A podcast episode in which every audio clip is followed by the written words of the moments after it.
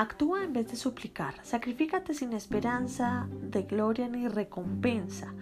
Si quieres conocer milagros, hazlo tú antes. Solo así podrá cumplirse tu peculiar destino. Ludwig van Beethoven, compositor clásico. Muy buenas a todos quienes hoy disfrutan de la música de una manera diferente. Yo soy Lala Violeta y los estaré acompañando todas las semanas para hablar acerca de la música clásica y verla de una forma diferente. Antes de empezar y como siempre quiero agradecer todos los mensajes que me llegan. A veces me demoro un poco contestándolos mientras escribo el programa de radio, mientras lo estoy grabando, mientras estoy escribiendo el devocional, mientras lo estoy grabando, mientras estoy en alguna conferencia o algo está pasando, estoy tocando, cantando. Es, es difícil a veces contestarlos de inmediato, pero yo personalmente los contesto todos y, les doy respuesta. Me demoro un poquito a veces, pero les doy respuesta a todos. Y les agradezco porque me han escrito mucho acerca de mm, lo que les contaba ayer, datos curiosos, eh, como complementos de, alguna información que no sabía, les agradezco y la voy completando en los siguientes, en los siguientes podcasts, en los siguientes audios. Muy bien, eh, si se perdieron algún detalle, o quieren repetir este audio, recuerden que pueden encontrar estos, pueden encontrar también estos audios en plataformas como Spotify, Google Podcast, Radio Public, Pocket Cast, Breaker, Overcast, Anchor y por supuesto en emisora Mariana Dial 1400 AM en Colombia y eh, también en Tuning como emisora Mariana. Muy bien, ahora sí comencemos con el tema del día. Hoy eh, continuamos caminando por el periodo clásico. Yo les había ya hablado en pasados eh, audios eh, que este fue muy corto pero muy consistente. Fueron solo 50 años y el primer titán lo hablamos la vez pasada que era Wolfgang Amadeus Mozart. Pero antes de entrar en materia, contextualicémonos un poco. Como les dije, duró 50 años, de 1750 a 1800, y en este lapso pasaron muchísimas cosas. El periodo indica que inicia con la muerte de Juan Sebastián Bach. Aprendimos que cada compositor tiene tres periodos, su inicio, su desarrollo y su madurez. O sea, como que nace, crece, se reproduce y ya muere. En la historia de la humanidad, durante este periodo aparecen importantes personajes como María Antonieta y Napoleón Bonaparte, famosísimos. Además, el arte en todas sus formas dejó de ser tan recargado en el estilo.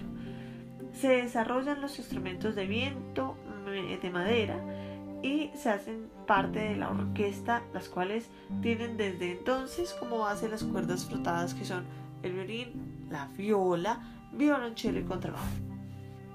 El piano se desarrolló y reemplazó al clavicordio y se convirtió en un extraordinario medio para destacar las habilidades de los intérpretes de este instrumento, entre los cuales, pues, por supuesto, estaba Mozart, que fue el que permitió que esto se desarrollara para él poder mostrar su virtuosismo.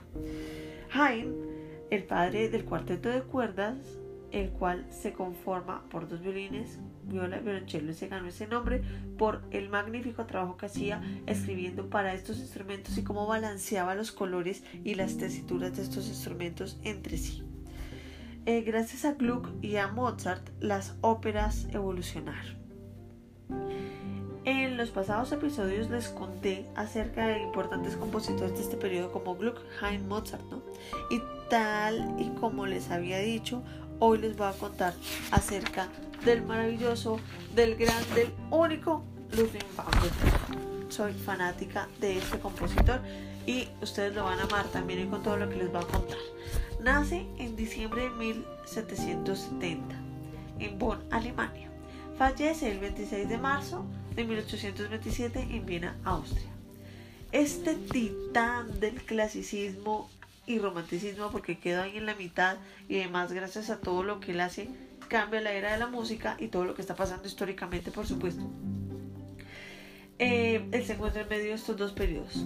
Su estructura eh, de músico es de clasicismo, pero se consolida y evoluciona en el romanticismo. Eso fue lo que le pasó a él. Por eso es que da paso al siguiente periodo.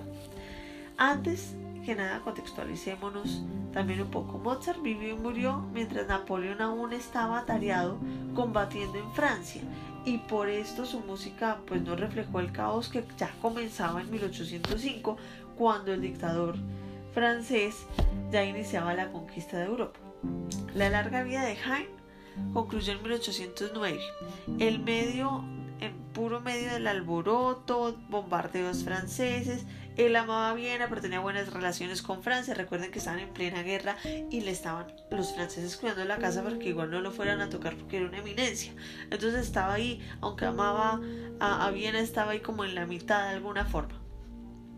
La vida de Beethoven fue de 1770 a 1827. Eso quiere decir que siguió un curso paralelo a la de Napoleón Bonaparte que él vivió entre 1769, o sea, nació un año antes y murió eh, cinco años eh, antes de, de Beethoven, que fue en 1821.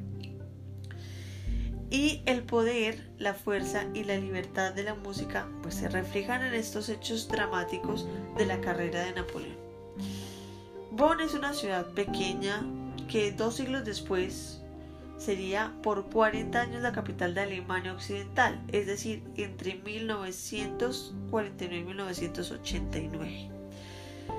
Su padre fue, el padre de Beethoven, fue profesor de música y era tenor del coro del príncipe elector de Colonia en Bonn.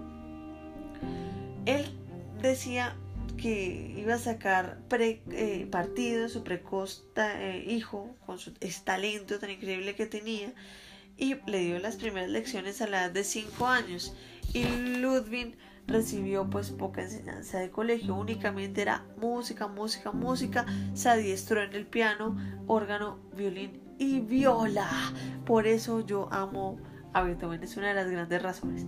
Pero su papá lamentablemente lo que quería era explotarlo como niño prodigio, como Mozart y ganar plata y lucrarse del niño.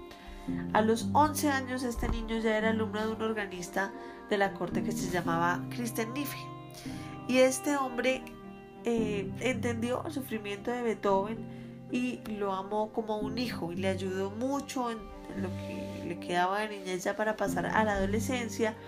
Eh, lo sacó adelante como músico y como ser humano. Fue importantísimo en la vida de Beethoven, o sea, gracias a este señor el niño no se perdió.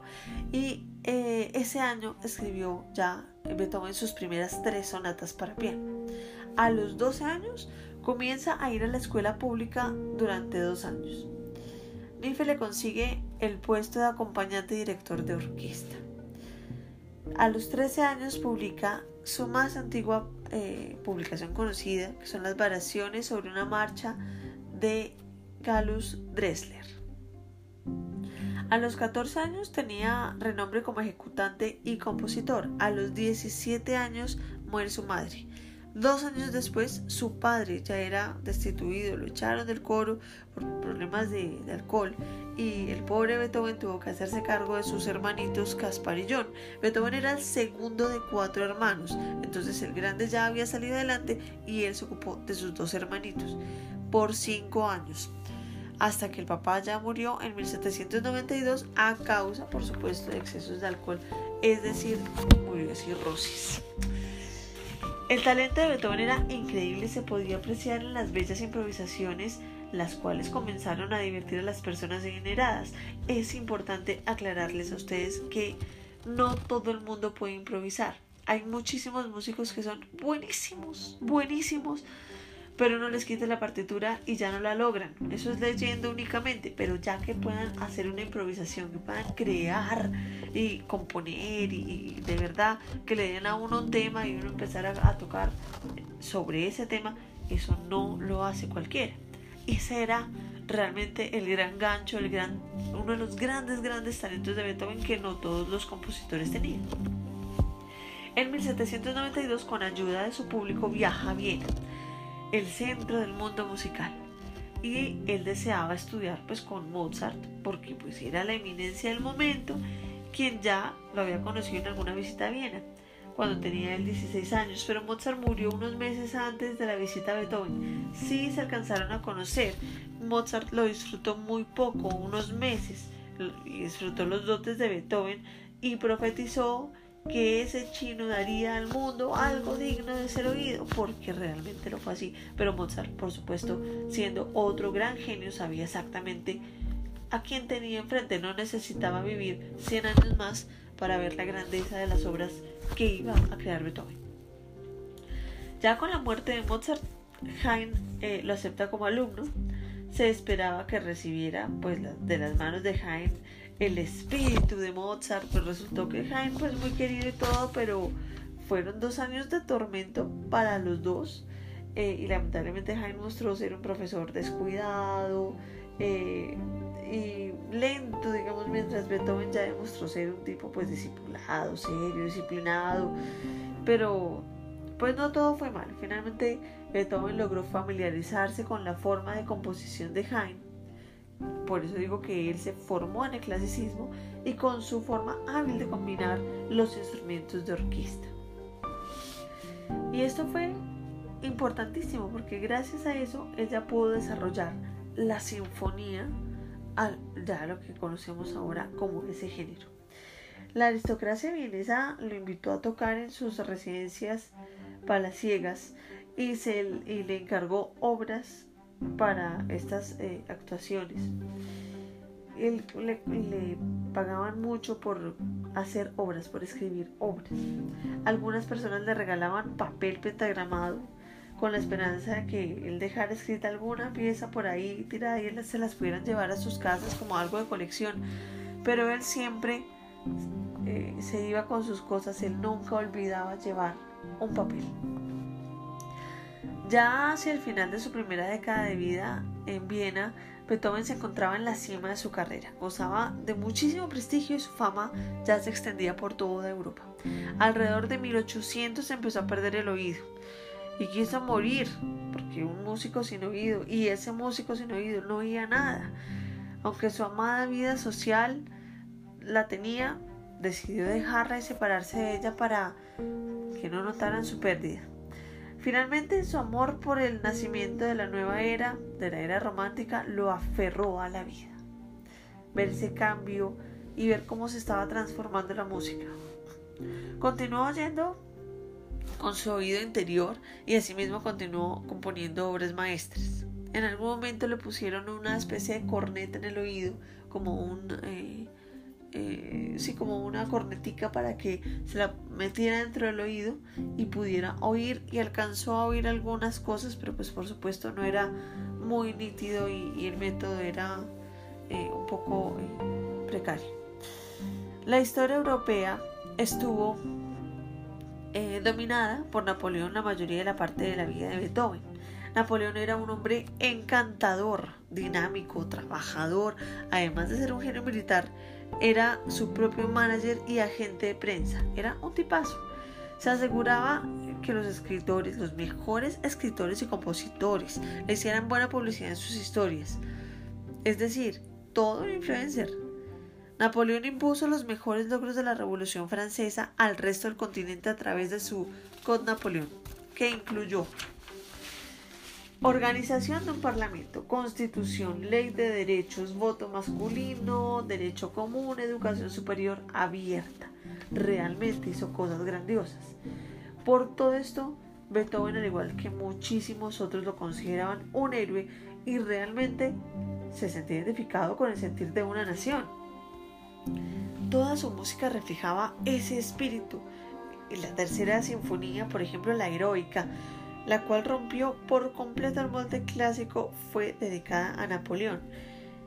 Pero al proclamarse emperador, Beethoven con el alma en llamas arrancó la primera hoja a la dedicatoria y la cambió, en donde a partir de ese momento se la dedicó a la memoria de un gran hombre. Para Beethoven, Napoleón murió. Su quinta sinfonía es una de las obras más conocidas y durante la Segunda Guerra Mundial se le denominó la Sinfonía de la Victoria porque esto es muy chévere este dato porque las primeras tres notas de la obra significan la letra V de Victoria que en clave morse es punto punto punto guion. Entonces la música es para papá. Ahí están. 1, 2, 3, 1. El guion. Beethoven tenía una comunicación especial para la naturaleza y prueba de ello fue su sexta sinfonía que es la pastoral. La octava sinfonía no es tan popular como las otras. Eh, Beethoven la llamaba la pequeña sinfonía. El inicio de esta sinfonía es muy común entre los músicos sinfónicos porque cuando uno se encuentra por ahí por la calle, el músico le silba a larga distancia para que uno mire y se dé cuenta que uno está ahí, le silba el inicio de la octava sinfonía. Es el silbido característico de los músicos sinfónicos. La culminación del espíritu de libertad es más evidente ya en el cuarto movimiento de la gran novena sinfonía en donde hay coro, orquesta, solistas, todos cantando la famosa Oda a la Alegría o conocida como el himno de la Alegría, la cual es una de las obras más interpretadas a nivel mundial y tiene millones de versiones. Esto es literal, tiene millones de versiones a nivel mundial. No hay un solo día ni una sola hora en el planeta en que no se interprete esta obra, ya sea lavando la losa, en misa, en un concierto, en una reproducción de YouTube, en, no sé, en la playlist del celular, en todo lado, en el, en el del celular también, en todo lado se reproduce esto. Esto es una cosa increíble. Eh, como todos los innovadores, fue duramente criticado, por supuesto, pero dejó cuadernos llenos de bocetos. Ya les conté que papel pentagramado que veía no lo dejaba libre, algo le escribía, pero se lo llevaba igual siempre. Y todo esto demostró una vez más su inalcanzable lucha por la perfección. Composiciones, bueno, tuvo muchas. 32 eh, sonatas para piano, 10 sonatas para violín y piano, 17 cuartetos de cuerda, 5 conciertos para piano, un concierto para violín, 9 sinfonías, una sola ópera, un solo ballet y dos misas. Ninguna obra para viola. Sin embargo, la intervención de la viola es muy importante en las sinfonías. Ya no la ponían como eh, conducción únicamente de voces, sino que realmente tiene una parte muy importante dentro de la sinfonía. Muy bien, hasta aquí este capítulo de este increíble viaje que estamos realizando por la música clásica. En la descripción del podcast, que ya les, les conté que lo pueden conseguir en diferentes plataformas, está la información de mis redes sociales, pero igual se las voy a decir aquí para los que están oyendo este programa. Eh, me encuentran en Facebook, Instagram y Twitter como arroba la violeta con doble T EP y aquí contestaré todas sus inquietudes, dudas, sugerencias, todo. Yo estoy pendiente, como les digo, yo contesto todo. Así me demore, les contesto. Y no olviden que les habló Lala Violeta. Recuerden que tenemos una cita con la historia de la música. Y nunca olviden que la música es la más bella y honesta expresión del alma. Chao, chao.